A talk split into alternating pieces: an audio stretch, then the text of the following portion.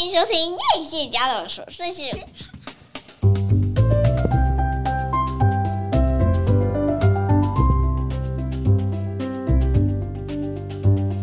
欢迎收听叶谢家的琐碎事，我是 Filomena。大家好久不见，我们上次录完音的时候呢，本来说下礼拜要再见，结果没有想到，我们就在当天的时候发现那个 Kwame 确诊了。对，哎，有这么久？有很久了。哎，他他我们其实一整家都没有快筛阳性过，对，就是觉得好像症状很像，或者是气功老师说，哦，你们其实已经确诊，可是我们从来没有快筛阳，一直到两周前、三周前，忘了最后一次录音是什么时候，结果。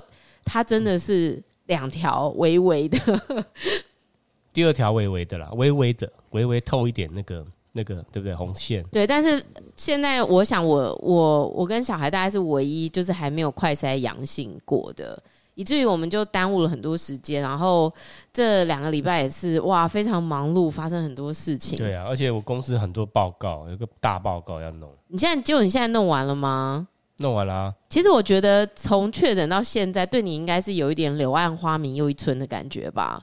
就确诊的时候，其实你是有点厌世嘛，就是有一点忧郁倾向。确诊的确是脑雾啊。其实是生生理上没有太多咳嗽或者是不舒服的感觉吧？其实那个到最后是哎是怎么样啊？哦，肌肉酸痛，然后那个第二呃过两天之后，那个全身刺麻刺麻的。然后就在这个时候，特别是洗澡的时候，那个水柱冲下来，就觉得整个皮肤刺麻刺麻。它其实是因为我们用的是玄冰水龙头，所以它本来就超级刺。没有没有没有没有没有，跟那个有关了，跟那个染疫。然后后来就头不太舒服，想说是发烧，的确是就这样昏昏沉沉的。嗯。然后又没有发烧，然后后来是脑雾，然后后来是我觉得好像有一些忧郁症。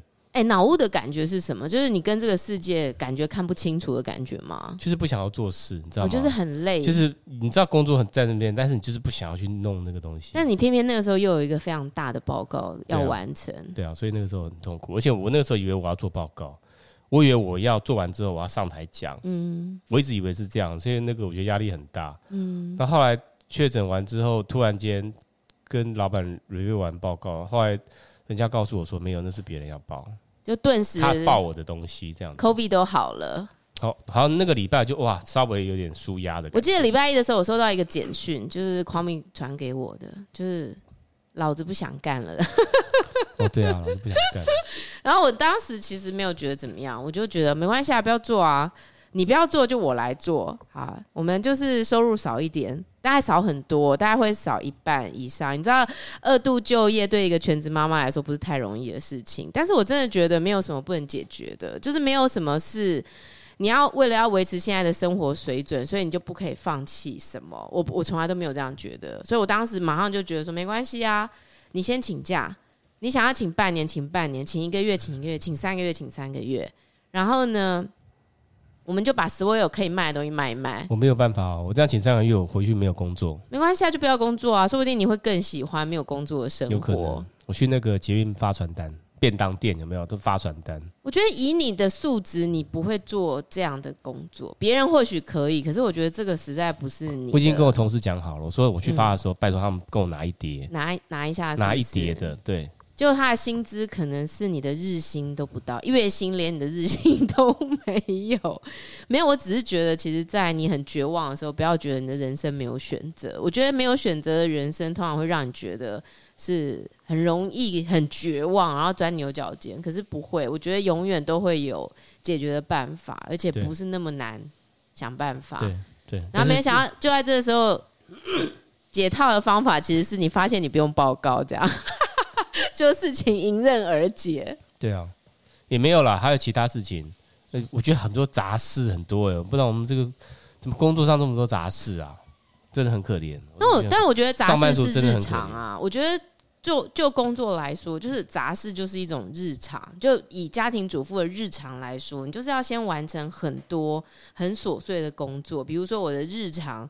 我就是一天一定要先洗碗，然后要收桌子，然后要收家里，然后要洗厕所，然后要洗衣服，就是这些杂事做完了，你可能剩下一个钟头或者是两个钟头，你可以做一下你自己想要做的事，然后马上你又要飞出去接小孩了，可是我不会因为这些杂事就让我觉得我动弹不得。就是对我来说，我会非常乐意先赶快把杂事做掉，然后呢，我就会有一个很完整的时间可以赶快做我的事。所以我反而会很期待。我觉得很多事情其实是跟你看待事情的角度有关。当你用不一样的角度去看待的时候，比较不会那么容易陷入那个盲点当中。嗯。然后比如说我礼礼拜一到礼拜五，我可能每一天中午我都是吃很简单的东西，就是我可能是哦，昨天家里剩了什么东西，然后我今天配一点鸡肉或者什么，然后就是我的午餐，就是每一天每一天。听起来是很乏味，可是我就会非常期待，可能在这个月当中，我有两次跟朋友见面，然后我就会非常期待我们要去吃非常好吃的东西。我觉得人生就是会常常需要一点苦闷，然后 搭配一些期望，互相调剂。比方说，你不觉得你昨天完成了一个工作之后，今天带给你的成就感，或者是带给你的满足感？双面刃，你知道双面刃什么吗？嗯，成就感很大，有啊，嗯，别人称赞嘛，嗯，然后另外一任，另另外一任就是那个眼睛酸酸涩，这样，哎，这是小事。看了两千多个照片之后，那眼对着荧幕眼睛酸涩。我们要先解释一下啦，就是说，呃，我们其实昨天做的是一个服务性质的工作，其实因为这几这几个礼拜真的学校的工作非常多，等于每个礼拜。哎，顺便跟大家讲一下，没事不要读华德福。你很烦。如果父母亲的那那个能力不好，不管是金钱能力或者是那个，你就是没有这个心，千万不要读华德福。没有，我那时候突然间有回回想一下说，说如果有人在问说读华德福学校的限制是什么，那我可能会觉得说，如果你的时间真的没有办法给出这么多。在学校工作上的时候，有的时候那可能会是一种限制，就是说你没有办法真的奉献你的时间，因为他真的很需要很大量的工作时间投入在里面。比方说，我们我们这几个礼拜真的都是学校好多活动。上个礼拜去宜兰去了三天两夜，因为我女儿有一个古奥运的比赛。不是比赛，其实就是一个活动，到时候再跟大家分享。我有分享在我的脸书啦，大家应该知道。那等于我们在那边要三天两夜。然后这个礼拜，这个礼拜五的时候，因为学校又有一个很大型的活动，然后需要摄影师，所以匡明就去支援摄影。但在那，其实一开始那个大家对摄影的定义不太一样哦。Video 摄影到底是照片还是 video？是 filmmaker，但是其实你是。你的 photograph 也很好啊，视频，视频，我们讲视频。没有，我跟你讲，视频基本上都是中国人在讲的。啊 okay、我们讲的是拍影片，影片，影片，就是你需要全程录影，然后其实他们也希望你可以帮他们做前面的摄影。对啊，对对，他们觉得好像我们都会啊，双修。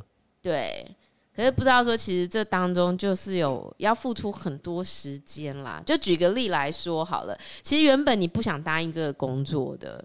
因为你那个是一个周五的时间，你可能也有自己的会要开，有公司的工作，而且你没有假了。而且公司跟我昨天一直到十二点，我有一件事情没有做完，嗯，然后我发个信发到快一点，我才把它发出去。嗯对，就是时间卡很紧，然后如果你要请半天的假，那下半天所有发生的事都是跟你没有办法接上的，因为你可能已经在展演厅要拍摄，而且展演厅一直有 Skype 进来，公司就是 Skype，一直问我说：“哎、欸，那个早上那个事情怎么样？哎、欸，昨天那个事情怎么样？那、啊、什么时候会有结论？”对，毕竟我们不是老板嘛，我们不是老板，大家就会一直来啰嗦东啰嗦西，对不对？你是老板的时候，人家可能想说，老板今天下午有说小孩有活动，不能找他。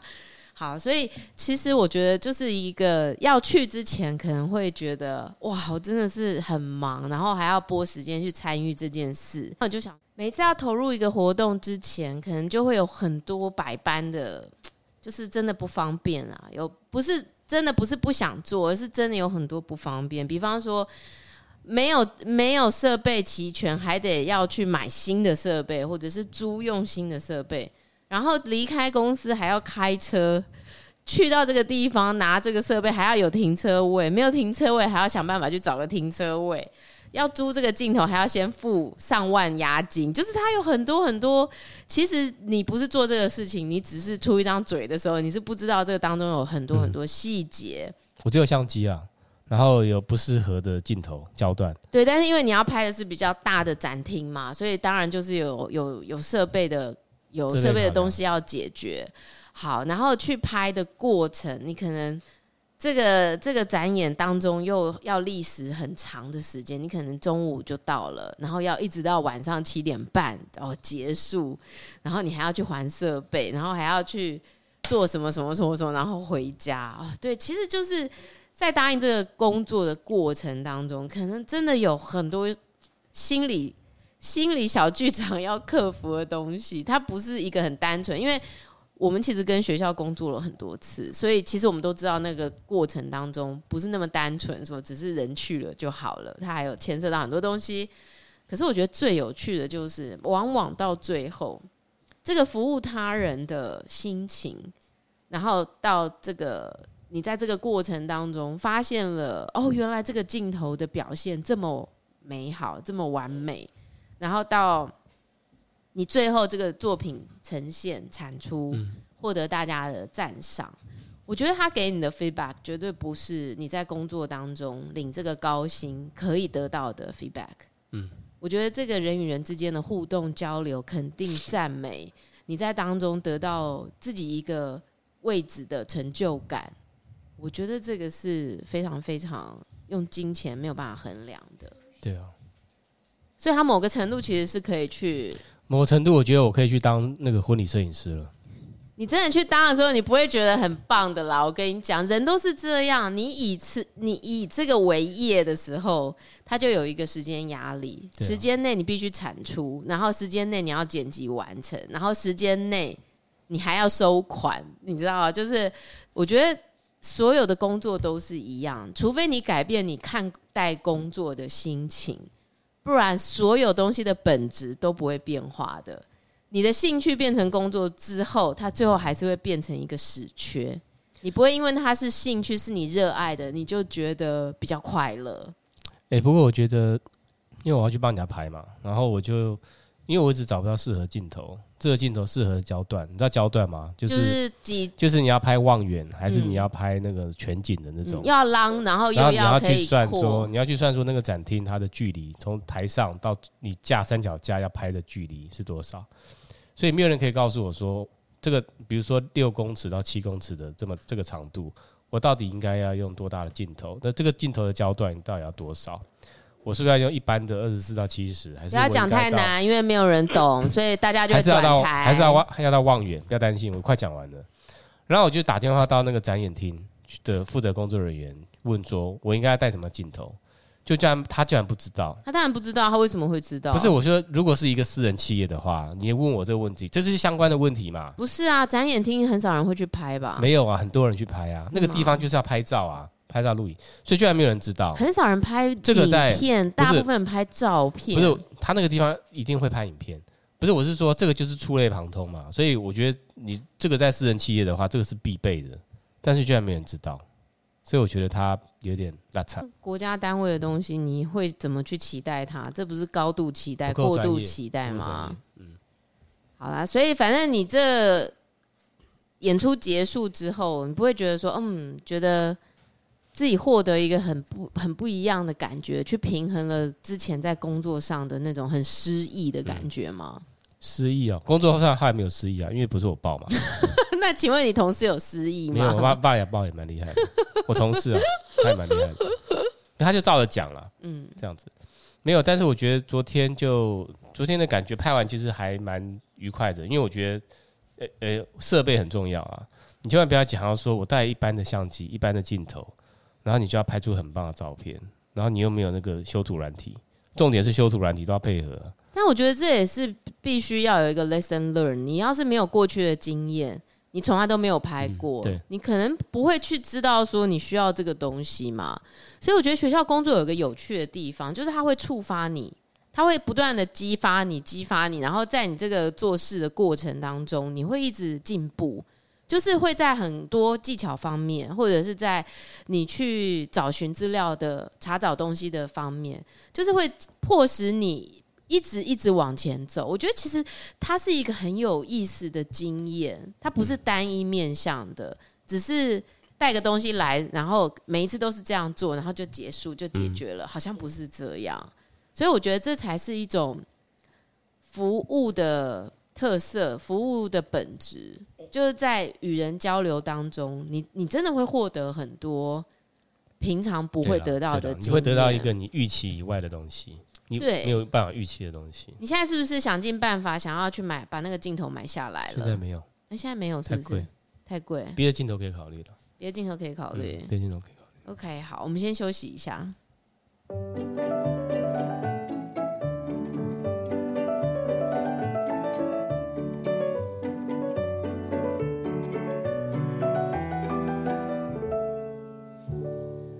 好，哎、欸，我跟你说，我这一拜啊也是很多事情。首先呢，哎、欸，我朋友不会听这一集，所以我应该可以讲一下。对，我不然我对我朋友不好意思。其实我朋友是因为知道说我身体有过敏嘛，嗯、所以他的朋友呢就说哦，有一支台大的团队研发的乳、嗯、乳膏，他真的不会听，我跟你百分之三千保证。然后他就说，他就说他要寄来给我，很好，因为他知道我皮肤不好，然后就说要寄来给我擦这样子。啊，我那时候就看小小条的，不以为意，因为我后来因为生。生病，你生病，我生病，所以我也没有回去看中医。然后我就想说，啊，那不然来擦一下。就擦完之后，我发现它是那个一级用药，就最强的类固醇。我当下马上想，惨了，这个类固醇这种东西呢，就是你不擦就算了，你要擦，你最好擦一辈子。你不擦，它就会整个大爆发回来。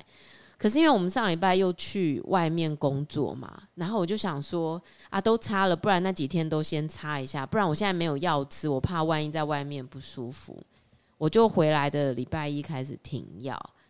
我一停药啊，我整个身体就是整个那个痒的地方就大爆发，我现在整全身像一只虾子一样，就是一只虾蹦蹦，活跳虾。就是又超痛，然后又超痒。我觉得类固醇的那个它的那个抗叫叫叫什么副作用啊？就是你不擦它之后，它整个反噬的力道真的个超大的。我只能说，那个出来社会混，迟早得换了。哎，所以我现在，然后你知道，我这礼拜就是有很多那个录音工作，然后你知道，就是很热的天气，可是下大雨，下大雨我就要穿雨鞋，可是我。习惯穿牛仔裤、穿雨鞋，然后你知道这么热，然后下大雨，穿雨鞋，然后那个牛仔裤粘在我的身上的时候，我真的觉得我快要快要不行，你知道吗？我我我那你夏天不要再穿牛仔裤了，对啊，穿宽松一点的裤。我现在最佳状态就是不要穿衣服，应该就是最佳状态，不然我觉得我全身都好痛哦。然后我今天又回去看中医。吃了他的药就觉得稍微好一点，没有心心比较安一点了，就是哦太好了，终于不是西药了。对，终于不是西药。但我朋友真的，我没有告诉我朋友，我怕他觉得太内疚。你千万不要告诉他。我帮你跟他讲。没有，我只是要告诉大家，马上可以改善你的问题的，有时候不见得是一个解决方式最好的解答。有时候你如果就是需要耐心去看见那个问题，然后和平共处，你就是需要这段时间。不然你过度抑制它的结果啊，那个后面，我觉得这好像是我此生最难承受的一段反噬的力量很可怕哦，是不是？反噬的力量真的。然后我这我从来没有一整个礼拜没煮饭，我这整个礼拜只有今天煮了饭，其他每一天都是买外面。嗯，痛苦啊！因为我实在没办法站在那边煮饭。那你这样用玄冰水龙头洗怎么样？洗澡就站远一点。站远一点。还有就是，我我觉得，因为我终于知道人家为什么厨师就是在外面煮饭的厨师啊，回到家都绝对不煮饭，因为在外面做了一样的工作，回到家不会再做一样的工作。然后，因为我觉得我最近实在很密集的在录音，因为我们后置要回来了，我们后置要从加拿大回来。所以没有后置没办法剪，所以你可以跟后置讲一下，说下次回来帮你弄新的那个新的音乐，新的进场音乐。我没有，我没有，没有，没有，我没有跟讨论过，是是决定先维持，比较像是我们的我们的一种就是连接的 logo，所以才没有换音乐的。对，所以我们最近就是一直在录音，然后录到。我觉得这种东西就是录太多，然后你回到自己的家的时候，你要开麦，你就会觉得哇，好累，真，真的很累，不想录了，对不对？对，没有没有，不是不想录，我觉得它就一样，还是一个事情，就是说你在参与学校工作的同时，你会得到很多东西。比方说，我觉得最有趣的就是跟受访者之间的交流。我发现啊，就是我跟受访者之间啊，有一种很有意思的。很有意思的关系，就是以前一开始的时候可能会稍微有一点紧张啊，或者是有一点生涩。可是做了一段时间之后啊，你好像会知道说，怎么样让那个受访者是可以比较轻松去面对要访问的东西。怎么样？酒先拿出来。没有，就是槟榔先拿两颗出来吃。没有哎、欸，我觉得我不知道，这好像就是一个天生的能力耶，就自然而然，你好像就知道怎么去跟他们对话，怎么去跟他们沟通，这样。那我觉得，嗯，像上礼拜啊，我们是去别的学校嘛，去跟他们一起工作。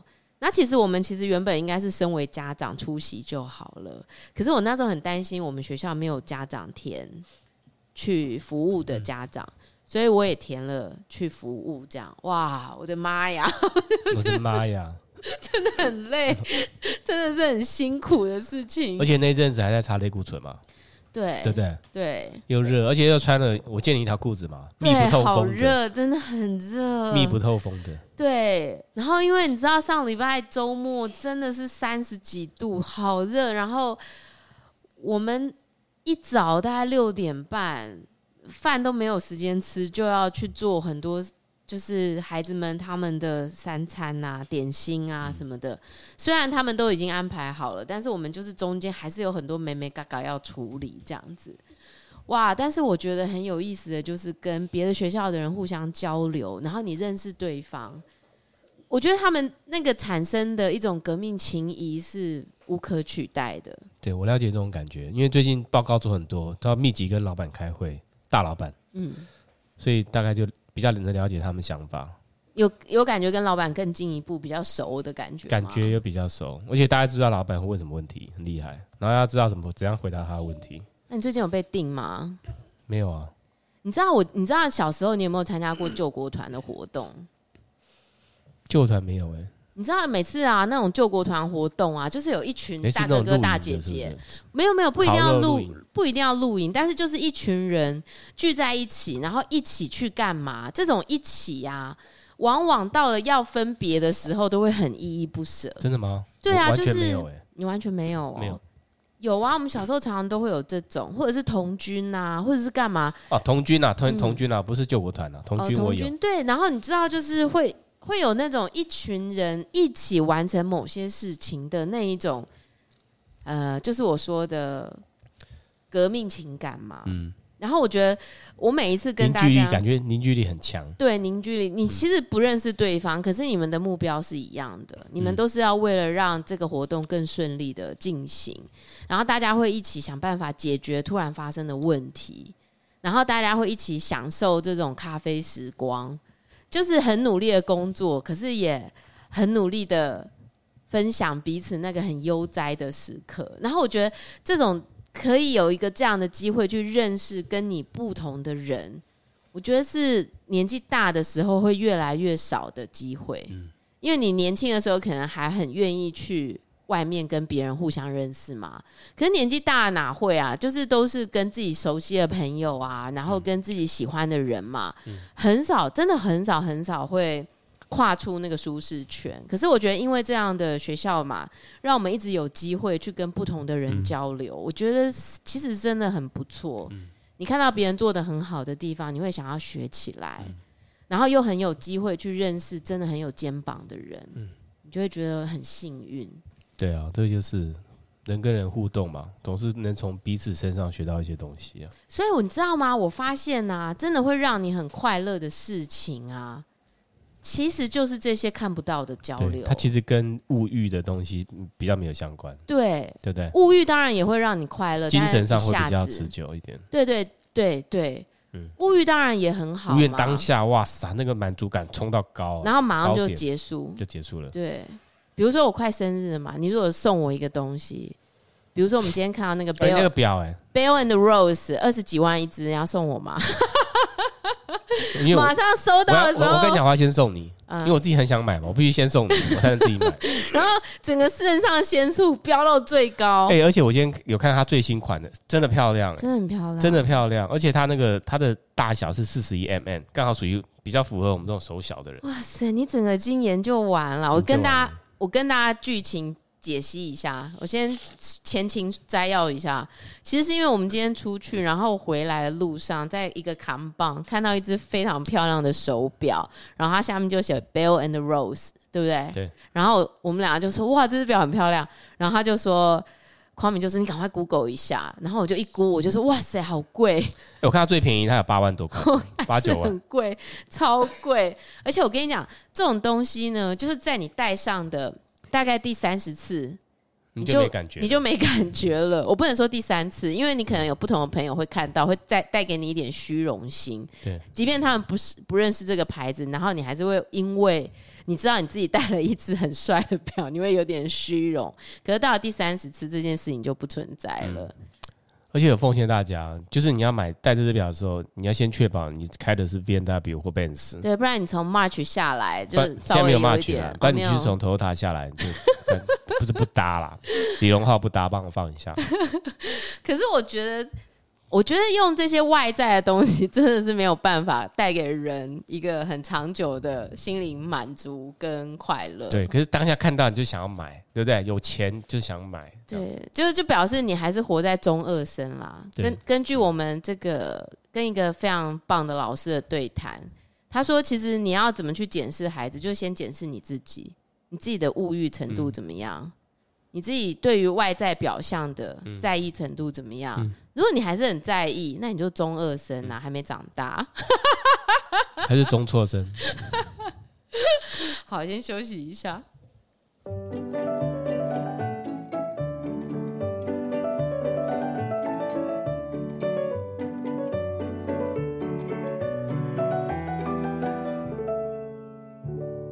哎、欸，我们这样一直闲聊，人家会不会其实？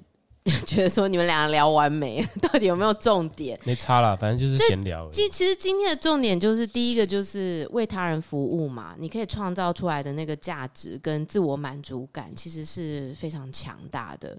当然为他人服务，当然要先检视你自己的能力，你是不是真的有能力去做这样的事？做这样的事会不会牺牲掉你的家庭？这是你自己要考虑的。然后再来就是说 物欲嘛，哎、欸，才刚缴税，哎、欸，我跟你讲，缴税是一件很有趣的事。当你发现你要缴这么多税的时候，我以为你要把缴税那个东西讲出来。没有没有，当你发现你要缴这么多税，甚至比去年还要多的时候，你真的会很，就是会很觉得天哪，为什么？为什么有些人是退税，然后我们要缴这么高额的税？哎，可是你知道我的另外一个心情，其实是觉得哇，天哪，原来我们的收入这么丰富啊！好了，虽然这当中有一些好，有一些不能在这里说，但是我的意思是说，我还是会觉得很感谢，就是说哇，比起去年，我们的收入其实是增加很多的。我们是开销太大，并不是赚得太少。我建议你把这段等下剪掉。好，所以我会觉得，如果用另外一个角度来看的时候，你其实会觉得自己是很幸福的。啊，虽然说现在要付出去的很多，可是你同时是可以看得到你自己的价值的。你不会觉得很棒吗？你不会有一种天啊，我我一个人竟然可以养活全家，我真的太了不起的那种感觉？有吗？我有我有养活全家吗？嗯，可能有一半是我在养啦。对啊。可是你应该还是会有一种觉得自己很不错的感觉吧？不会啊！啊天哪！我们上两我们上两周不是才讲吗？要看见自己的价值，嗯、才可以意识觉醒吗？看来你是没有想要觉醒了，是不是？我只有看到我自己的价格而已，就是零价格。还是想要买那只手表，是不是？不准！没有没有要买了。与其要买那手表，还不如去买镜头。对，不如去买镜头。是哎、欸，我最近啊，其实一直在看一些剧。啊，对不起，因为我身体有点不太不太自在，所以我已经开冷气了还不自在对，很痒啊。你知道我最近啊，就是在看那个一个丹麦剧，我一直在推荐给人家，就是呃，人家之前不是说，如果啊你很喜欢人选之人，那你就一定不可以错过丹麦的这一部《Borgen》。我在我的脸书已经推荐两次了。它总共有四季哦，然后最有趣的是，它前三季都是英文名字，叫 Borgen。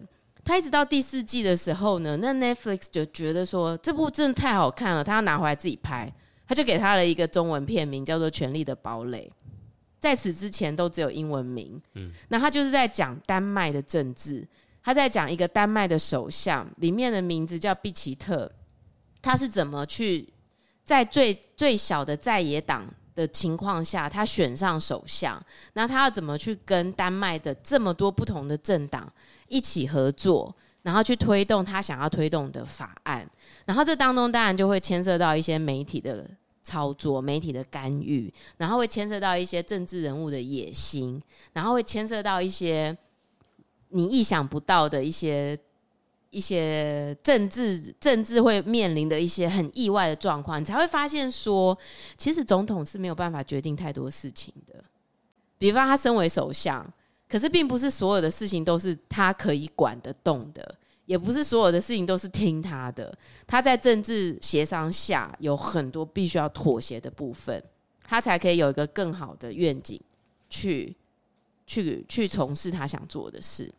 就感觉很难啊，跟台湾不太一样。台湾总统权力很大，啊，没有。其实我觉得，就像一个学校的校长好了啦，他旗下可能很多老师啊，可是他有办法去管得动每个老师想怎么去做吗？不可能，他当中一定还是会有很多退让、妥协。嗯然后我觉得这部剧好看，就是好看在我觉得他的剧本真的非常非常优秀，嗯，然后他选选演员的选角也非常非常好，嗯，然后我觉得他这个首相啊，因为他是有家庭的，哎，听说丹麦人离婚是一个常态，就是他们好像很容易会离婚，而且最有趣的是，好像都可以跟离婚的对象。还是一样是很好的朋友，朋友就很怪，就是很正常的沟通这样子，因为大家都是孩子的父母，然后好像是很正常的互动。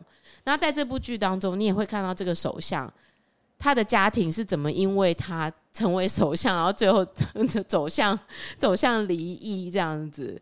可是他跟他先生彼此之间原本是非常非常美好的那种魔幻模范夫妻。那我觉得。看这个戏呀，会让你一直觉得很想要成为一个更好的人。真的哦？你怎么去做？你怎么做选择？你才可以永远是选在一个好的利益上、善良的那个利益上。那你觉得这两部那个这两部国片，跟你刚刚是说哪一个？人选之人吗？人选之人跟丹麦的，你觉得他们的那个他带给你的启发是一样的吗？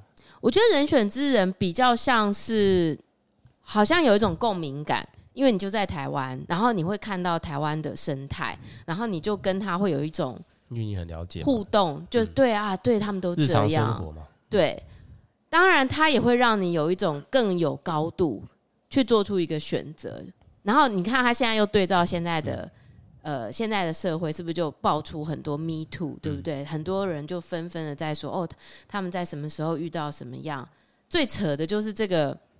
人选之人的编剧就是那个简莉颖啊，跟那个厌世姬啊，嗯、他们两个竟然是女同志夫妻耶，然后已经离婚了。嗯、然后简莉颖在前几天、昨天就写下说，她当时被一个中国的作家，一个流亡海外的作家，一个非常有分量的作家贝林啊，就是做了一个性骚扰，甚至我觉得这已经是性侵的行为了。嗯然后把它写下来，我觉得一个剧，然后引发后面的一连串，还有就是现在你就看到说政党里面的确发生了这样的事情，然后我觉得这个东西有机会被看见，虽然不知道后面会不会又默默的淡掉，但是我觉得是一个很好的机会。嗯，没有这个剧，这些人敢讲吗？嗯，然后什么顾全大局？嗯、那他们如果没有这样去发生，没有没有在这里得到勇气，这件事情会对他们造成一辈子的影响吗？嗯，所以我觉得其实剧有的时候就是人生呐、啊。那我觉得看这个丹麦剧，真的就是一个不一样的格局的东西，但是你还是会很希望，在你的每个选择当中都是非常有意识的，然后去做出一个，就是对你自己，然后对很多人都更为好的选择。嗯，然后还有人推荐我看那个啦，《爱在山林间》呐，我想是跨北洛奇。哦，那你之前有跟我讲过是不是？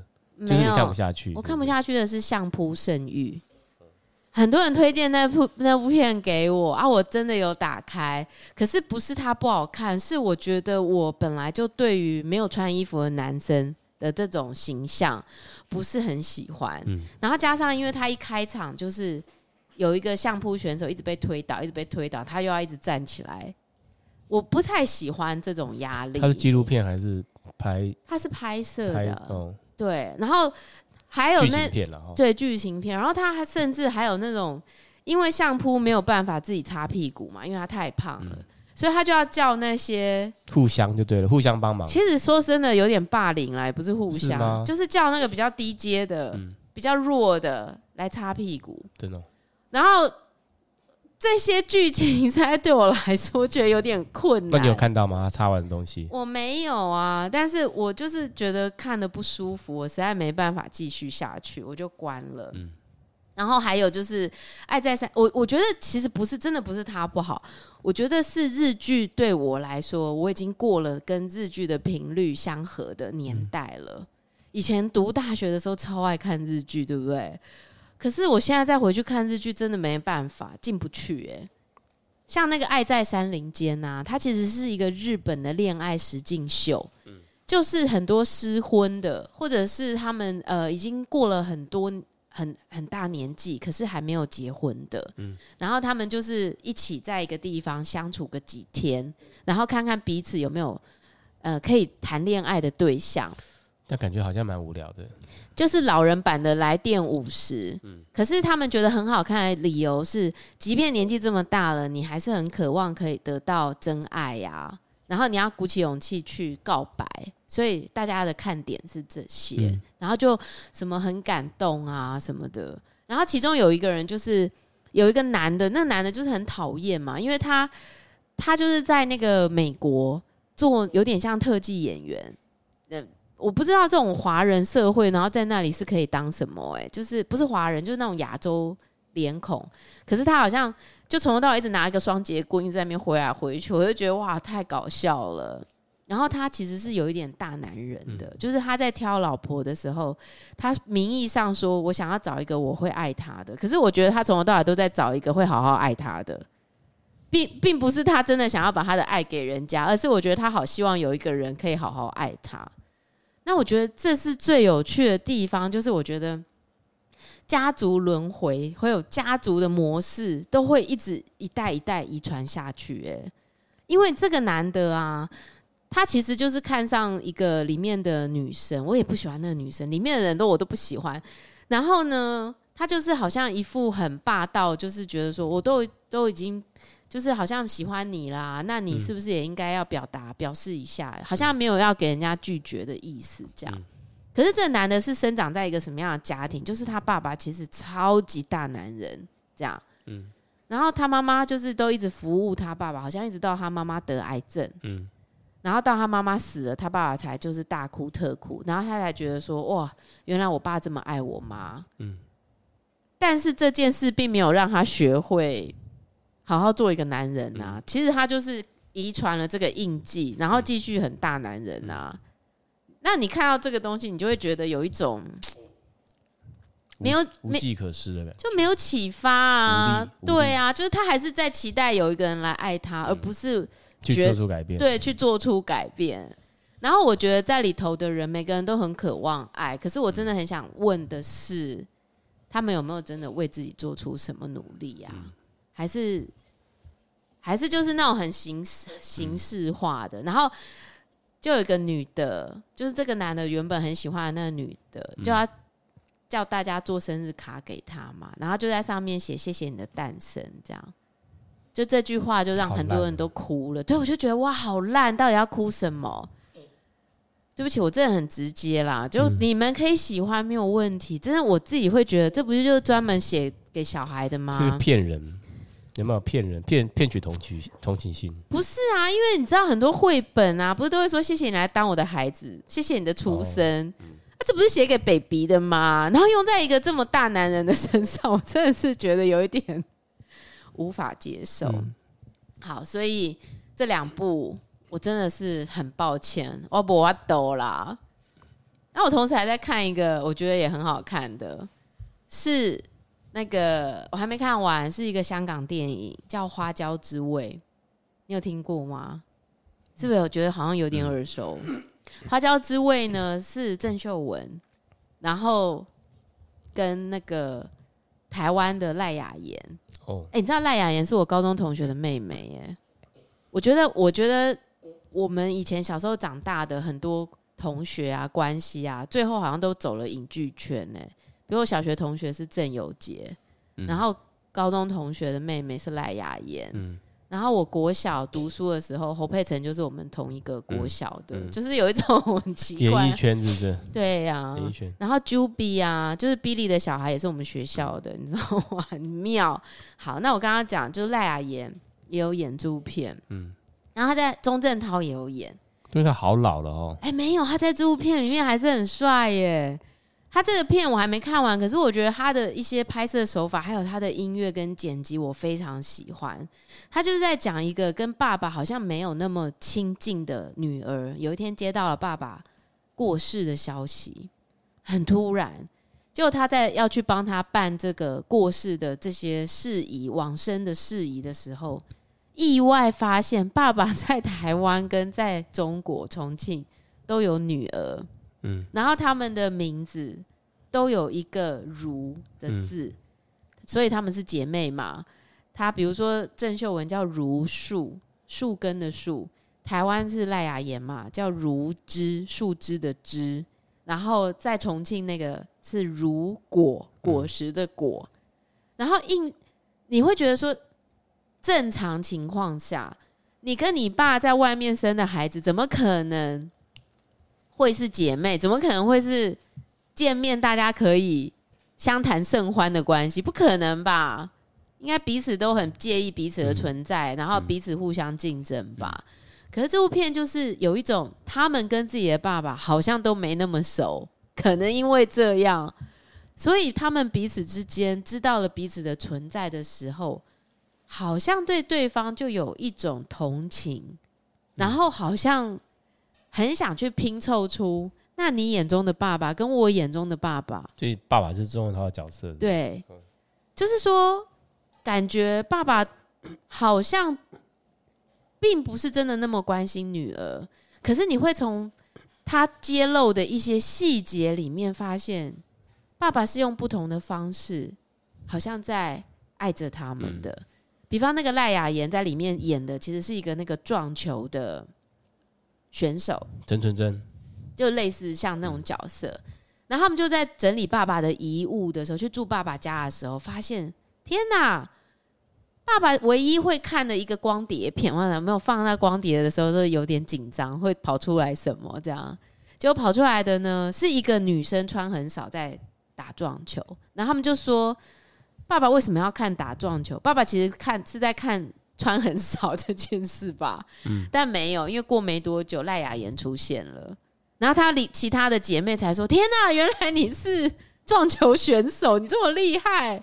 对，那就是他爸爸唯一会看的光碟片，然后可能又透过，因为他爸爸是开火锅店的麻辣锅，嗯，开一家那个非常好吃的麻辣锅店。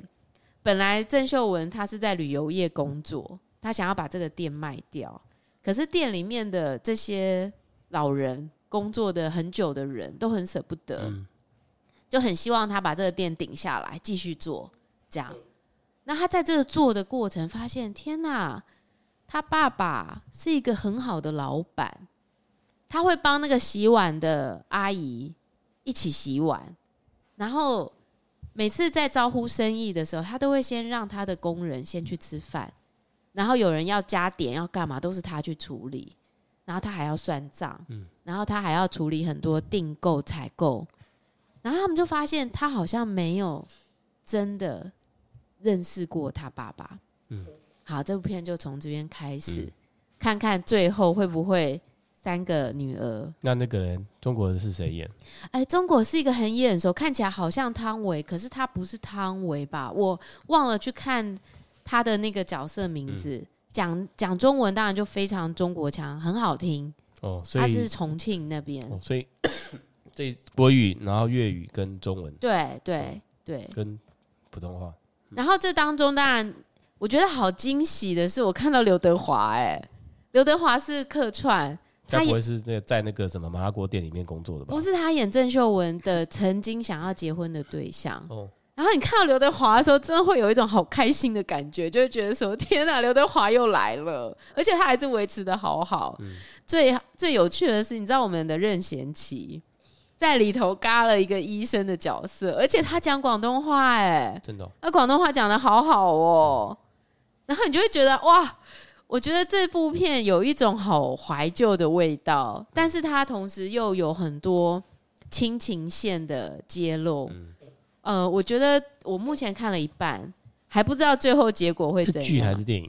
它是一部电影。OK，好，对，那还可以。我看了一半，然后还不知道结果会怎样，但是我其实觉得应该会蛮好看的，我就是还蛮、嗯、还蛮期待的，对。然后我还有看一部韩剧，那个韩剧是我觉得是目前唯一我觉得蛮有意思的剧，叫做《有力的诈欺》。他在讲的是有一个律师，他有一个病，在什么平台？在 Friday 影音。这个这个病是过度同理别人，就是过度同情心泛滥。他只要听到这个受这个被告或者是他的他的这个案主有一些让他觉得实在是太不公不义的地方，他就会同情心大爆发的想要帮他平反。就不巧就让他知道了一个案子，这个案子就是一个十八岁的少女被控被控杀害自己的父母。然后做了十年的冤狱，因为十年后有一个人出来承认说这个父母是他杀的，所以等于这个少女莫名其妙被人家关了十年，然后出来社会的时候，已经社会的改变已经非常大了。然后这个律师知道之后，就很想要去帮他上诉，去告告告法院，然后他们就认识了，但是他可能没有想到的一件事情是。他是同情心过度泛滥嘛？少女是反社会人格，就是说，他很有可能是装的哦，很有可能这些无辜、这些冤、这些都是他装出来的。嗯，他其实内在有一个，他很能够，他很能够看破你，然后很能够利用你的弱点，然后从你这边得到好处。嗯，所以这个律师就跟这个少女相遇了。嗯，那他们之间到底？会走向什么程度？走向什么地步？最后搞不好来个结局大反转。这个律师会被利用吗？嗯，他是真的知道自己在做什么吗？嗯，那这个少女她为什么会变成一个反社会人格？有人天生出生就是反社会人格吗？还是她遭遇了什么事情？嗯，我觉得她就是在一个充满了很多谜团的情况下，然后要一一的去布线。然后去把每一个线拆解。哎我觉得那个韩剧厉害哈。对啊，韩剧总是能想出类似这种剧情的。就一般你比较不会想得到这种反差极大的人的结合嘛。所以这部是目前只有两集，但是我目前觉得唯一我觉得还蛮好看的。对，所以这礼拜大概看的东西是这些。你应该没时间看剧了吧？没有，没时间看。每天都很忙，对不对？对，但是应该之后应该会好一点。对，我也在期待可，可以开始看剧了。对，我也在期待，就是六月可以稍微松一口气。哇，真的太……我觉得外在很纷扰的时候，你真的内在就没有时间去好好的静下来，然后重新 refresh 一下。嗯，但太累了，因为真的太累了。但是我觉得每个人都需要一点时间去归零，然后可能让你自己有短暂的两三天，就是什么事情。都先不用做，然后很安静的去度过，然后再回到你的内在，比较有力量，然后再重新出发，是不是？嗯，我也觉得。这礼拜其实还有一些小孩的事啊，哎，我下礼拜用写的好了。对啊，对对。这样是迫不及待，我们要去躺下来看剧了。不是，因为你知道有个小孩还在旁边。好，今天的节目就到这边，谢谢你们不离不弃的收听，我们很快下次再见，拜拜。